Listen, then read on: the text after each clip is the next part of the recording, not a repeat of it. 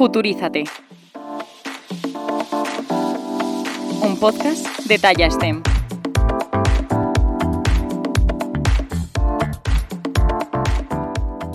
La carne que se cultiva.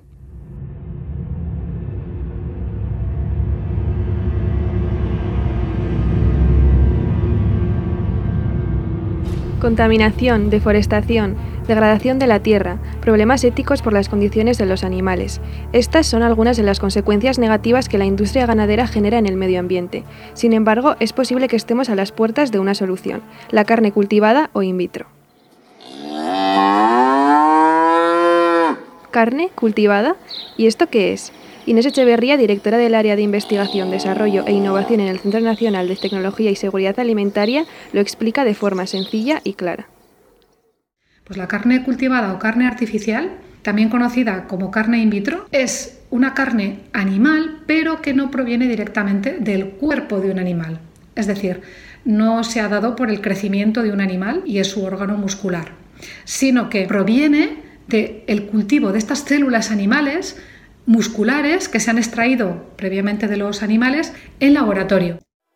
Echeverría es una autoridad en la materia. De hecho, su centro se encarga de dar apoyo científico-técnico al sector agroalimentario para mejorar su competitividad. Entre nuestras principales actividades está ofrecer servicios eh, técnicos de interés, tanto analítico como eh, servicios eh, de seguridad alimentaria y tecnologías de la producción, y también llevar a cabo proyectos de I+D.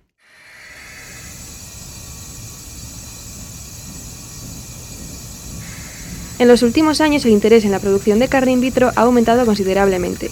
De hecho, ya hay compañías cárnicas que están acelerando su producción, hasta el punto de que se espera comercializar en 2026. Echeverría profundiza en el porqué de este fenómeno.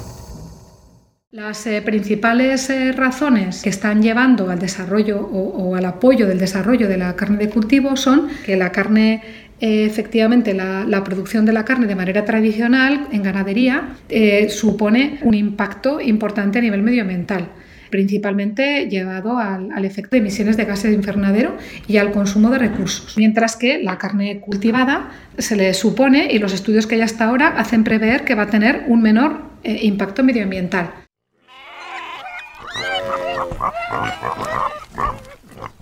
Se puede cultivar la carne de cualquier tipo de animal, vacuno, porcino, caprino, pero ¿cómo es su proceso de elaboración? Todo empieza con disponer de líneas celulares de tejido muscular de diferentes animales. Estas células se obtienen eh, pues a partir de, células eh, madre. La producción eh, se lleva a cabo en fermentadores, es decir, en bioreactores, donde se les da alimento a esas células, pero cuyo crecimiento está enfocado y optimizado para la generación de masa muscular. Cuando hacemos crecer células musculares en condiciones de laboratorio, en reactores, estás poniendo todos los esfuerzos en desarrollar únicamente el tejido muscular del animal. ¿Y qué hay de los animales? ¿Les afecta en algo este procedimiento? Estas líneas celulares musculares ya se vienen utilizando desde hace muchísimo tiempo para ensayos de laboratorio. Últimamente se le está dando este, este otro uso que sería ya para producir pues de manera masiva tejido muscular. Pero bueno, esto no afectaría para nada a lo que son los animales, no tendría ningún impacto sobre los animales. Por lo tanto, una vez se desarrollen estos productos podrá contribuir a la diversificación del mercado de la carne actual. Es decir, la carne cultivada será una opción más entre la tradicional, el tofu, el seitán y otras fuentes de proteínas. Un elemento importante para la eh, aplicación de la, carne cultivada va a ser su coste y su competitividad en coste frente eh, a las otras alternativas de proteínas. En un momento dado ya no hablaremos de carnes, sino de proteínas ya que la carne, eh, uno de los principales eh, elementos eh, que aporta es las proteínas. Por tanto, el coste habrá que compararlo por kilo de proteína o por perfil nutricional de las proteínas. Parece ciencia ficción, pero realmente no lo es. Pronto veremos esta carne a la venta. Así lo constata también Pachi Larumbe, cofundador y director comercial de Cocus, una startup que se dedica a la aplicación de alta tecnología en el sector agroalimentario.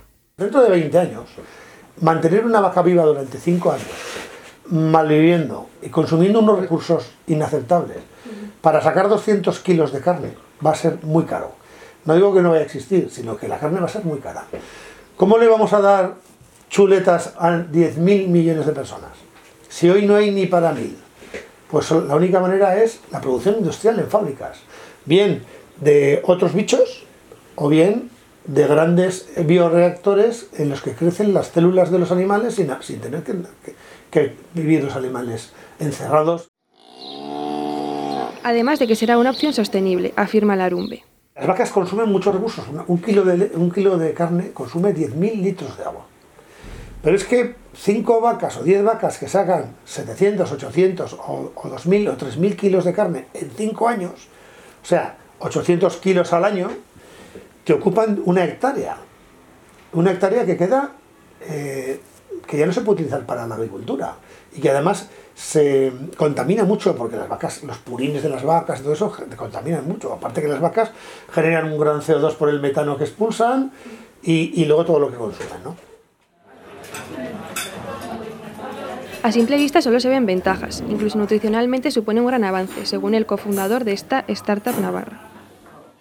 Tú tienes una pasta de células creadas in vitro con la que puedes hacer una formulación, la que quieras, le puedes dar el, porcentaje exacto de grasa que necesites, le puedes meter eh, ingredientes activos que tengan valor, para un sector de población y luego eh, también puedes eh, generar la dosis exacta, o sea, que los filetes sean de 464,23 gramos, con un 19,3 porcentaje de grasa. Y además con vitamina C, B12 y, y, le vamos a meter un suplemento que en aquel pueblo no tienen. Así que es mejor. Y además asegurándote de que no hay ningún contaminante externo, porque han nacido en un bioreactor que es una, que es una sala limpia. Por lo tanto, todo apunta a que se llegará a conseguir una carne más sana, más respetuosa con el medio ambiente y más ética. Cuando llegue este momento, ¿habrá alguna razón para consumir carne tradicional?